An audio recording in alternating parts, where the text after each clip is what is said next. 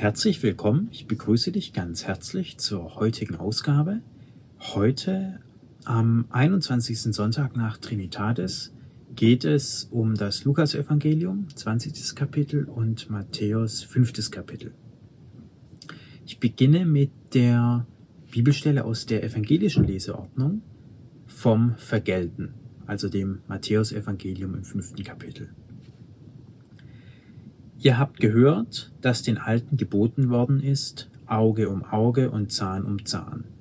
Ich dagegen sage euch, ihr sollt dem Bösen keinen Widerstand leisten, sondern wer dich auf die rechte Wange schlägt, dem halte auch die andere hin.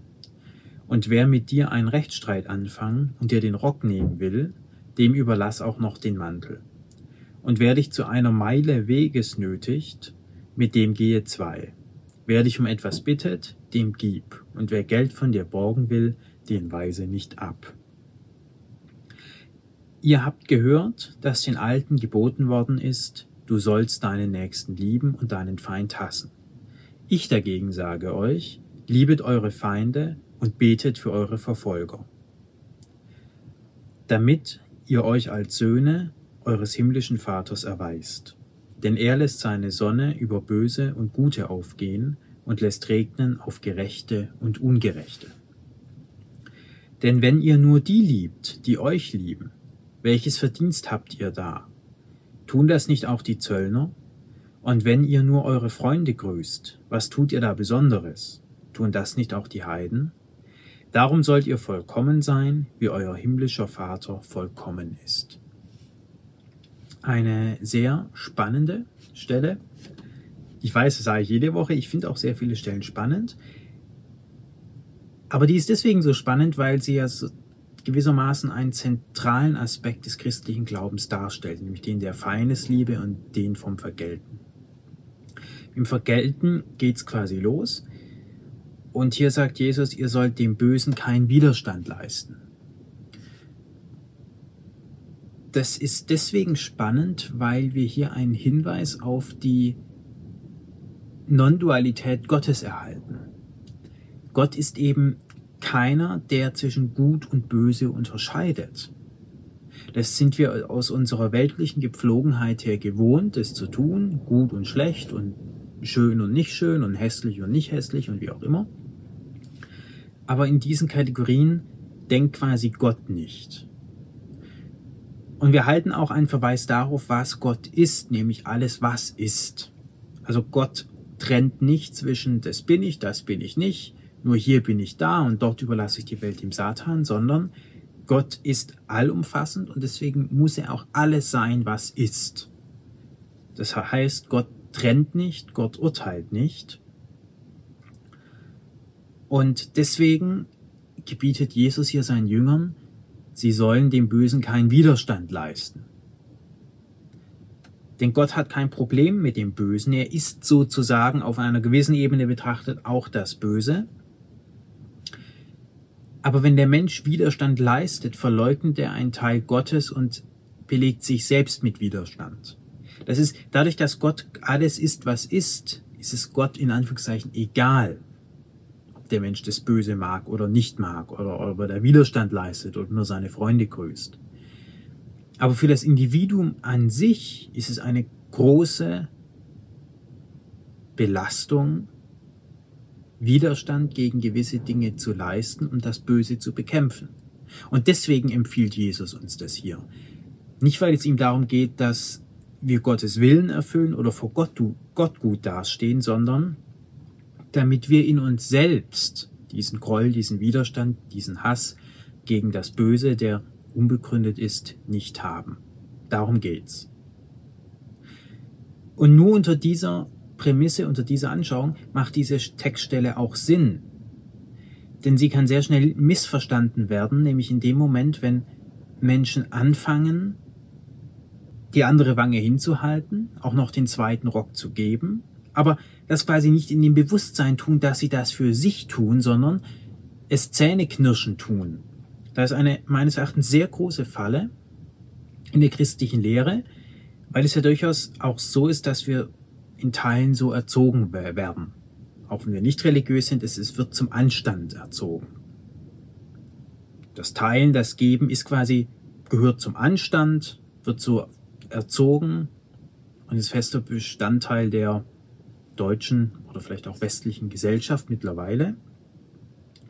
Dass man eben sich selbst zurücknimmt, noch die andere Wange hinhält, noch mehr gibt und so weiter und so fort. Aber auch hier geht es, es geht nicht um das Geben an sich, sondern um die geistige Haltung des Gebenden. Man soll nicht geben, weil Gott das will oder weil es ein Gebot ist, sondern um sich selbst von dem Widerstand, den man gegen das Böse hegt, zu entlasten. Und deswegen hier der Ratschlag Jesu, ihr sollt dem Bösen keinen Widerstand leisten. Von der Feindesliebe ist nicht minder spannend, denn hier ist es ganz klar, denn er lässt seine Sonne über Böse und Gut aufgehen und er lässt regnen auf Gerechte und Ungerechte. Hier haben wir nochmal die Bestätigung, dass Gott alle Teile zugleich liebt und eben nicht unterscheidet zwischen Gut und Böse. Also warum tun wir es dann? Das ist die Frage. Wenn ein ewig währender, allumfassender Gott diese Unterscheidung nicht trifft und alle Aspekte gleichermaßen liebt und erhält, beziehungsweise wie es hier heißt, seine Sonne über gerecht und ungerecht aufgehen lässt, wieso soll es der Mensch dann tun? Und auch hier wieder die meines Erachtens wichtige Unterscheidung. Der Mensch soll es nicht deswegen nicht tun, weil er sich nicht über Gott erheben soll oder ähnliches, sondern der Mensch soll es um seiner selbst willen nicht tun. Man könnte das ja auch so verstehen, dass der Mensch nicht zwischen Gut und Böse unterscheiden soll, weil er sich sonst über Gott erheben würde. Quasi, wenn Gott was nicht tut, der Allerhöchste, dann ist es anmaßend, wenn es der Mensch dann tut. Und deswegen soll man es nicht machen. So habe ich diese Bibelstelle oft erlebt und interpretiert gesehen. Es geht meines Erachtens jedoch darum, dass es um des Menschen das Gemüt selbst geht. Dass der Mensch sich selbst nicht unnötig belastet mit Dingen, die sinnlos sind, weil Gott es eben auch nicht tut, zwischen gut und schlecht zu unterscheiden. Und die Stelle schließt ab mit, darum sollt ihr vollkommen sein, wie euer himmlischer Vater vollkommen ist. Nochmal der Hinweis darauf, Gott ist deswegen vollkommen, weil er alles, was ist, alles, was gedacht werden kann, alles Erdenkliche ist und deswegen ist er vollkommen.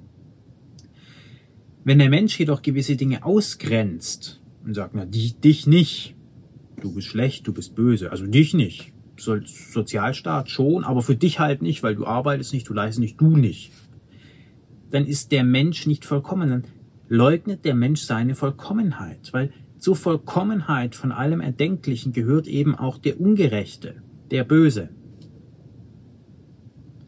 Und wenn der Mensch das leugnet, das bekämpft, das von sich abspaltet, rausschiebt, so nach dem Motto, damit möchte ich nichts zu tun haben, ist der Mensch nicht vollkommen. Aber Gott ist vollkommen und Jesus sagt, darum sollt ihr vollkommen sein, wie euer himmlischer Vater vollkommen ist. Darum geht's.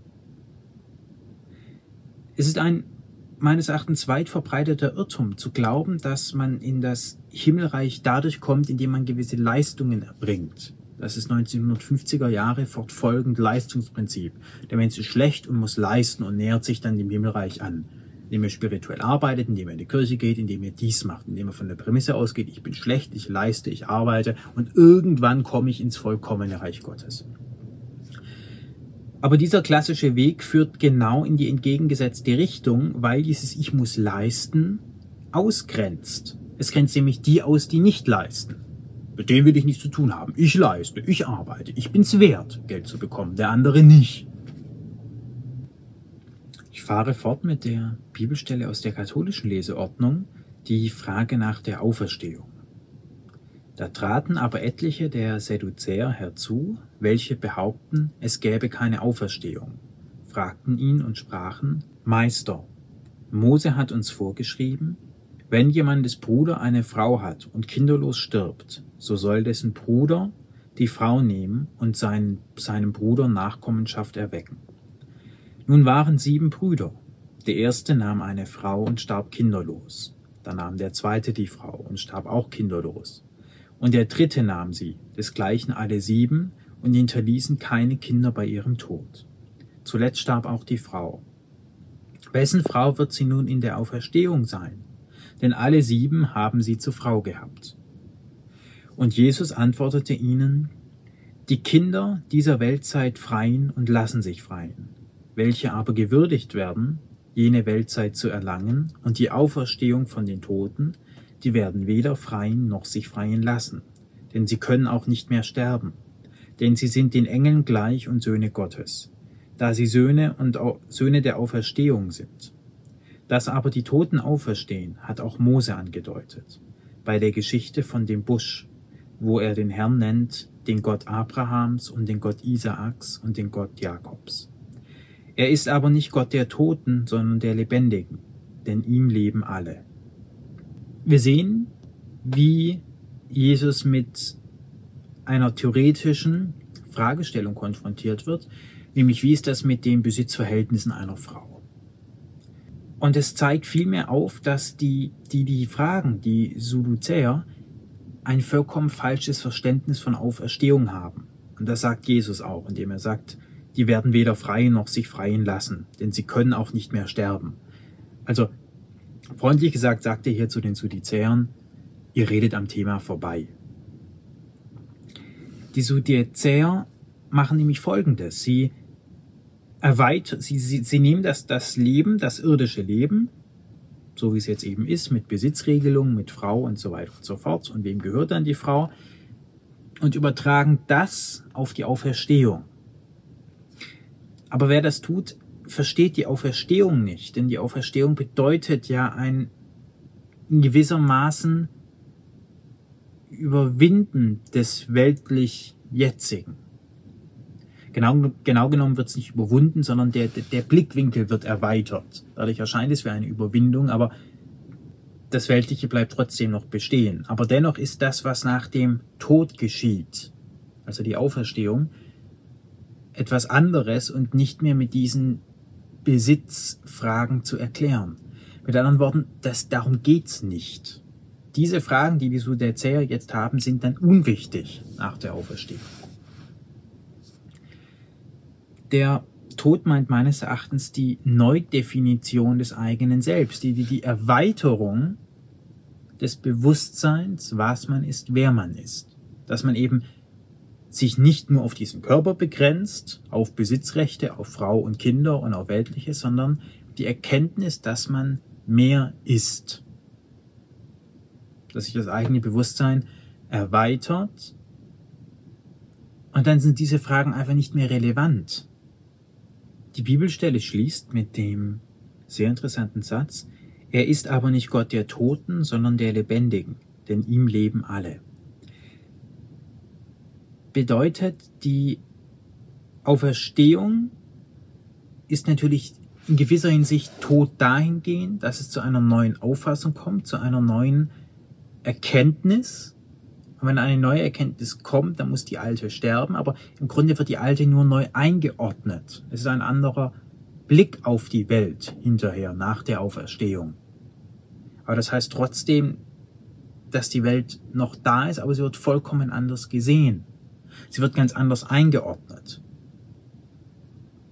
Die Bibelstelle schließt meines Erachtens sehr interessant mit dem Satz, er ist aber nicht Gott der Toten, sondern der Lebendigen, denn ihm leben alle. Und hier sagt uns Jesus, dass bei der Auferstehung es nicht um den Tod geht.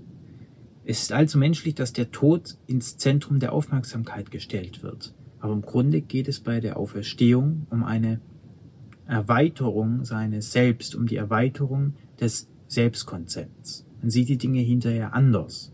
Und man sieht auch, dass es den Tod in dem Sinne, wie wir ihn verstehen, als Ende des Lebens nicht gibt. Den Tod gibt es natürlich im Sinne von, der Körper hört auf in dieser Form zu existieren. Aber darin besteht ja gerade die Auferstehung, dass das Leben nicht mehr an einen Körper gekoppelt ist. Das ist quasi die Erweiterung. Bisher umfasst der Lebensbegriff, ich bin in einem Körper, muss den ernähren, pflegen, waschen und so weiter und so fort. Und das ist Leben. Durch das Ende des Körpers entsteht die Erkenntnis, dass Leben mehr als Körper ist und nicht an diesen gebunden. Ich möchte dich wie jede Woche, auch diese Woche ganz herzlich dazu einladen, eine Minute in die Stille zu gehen und die heutigen Worte auf dich wirken zu lassen.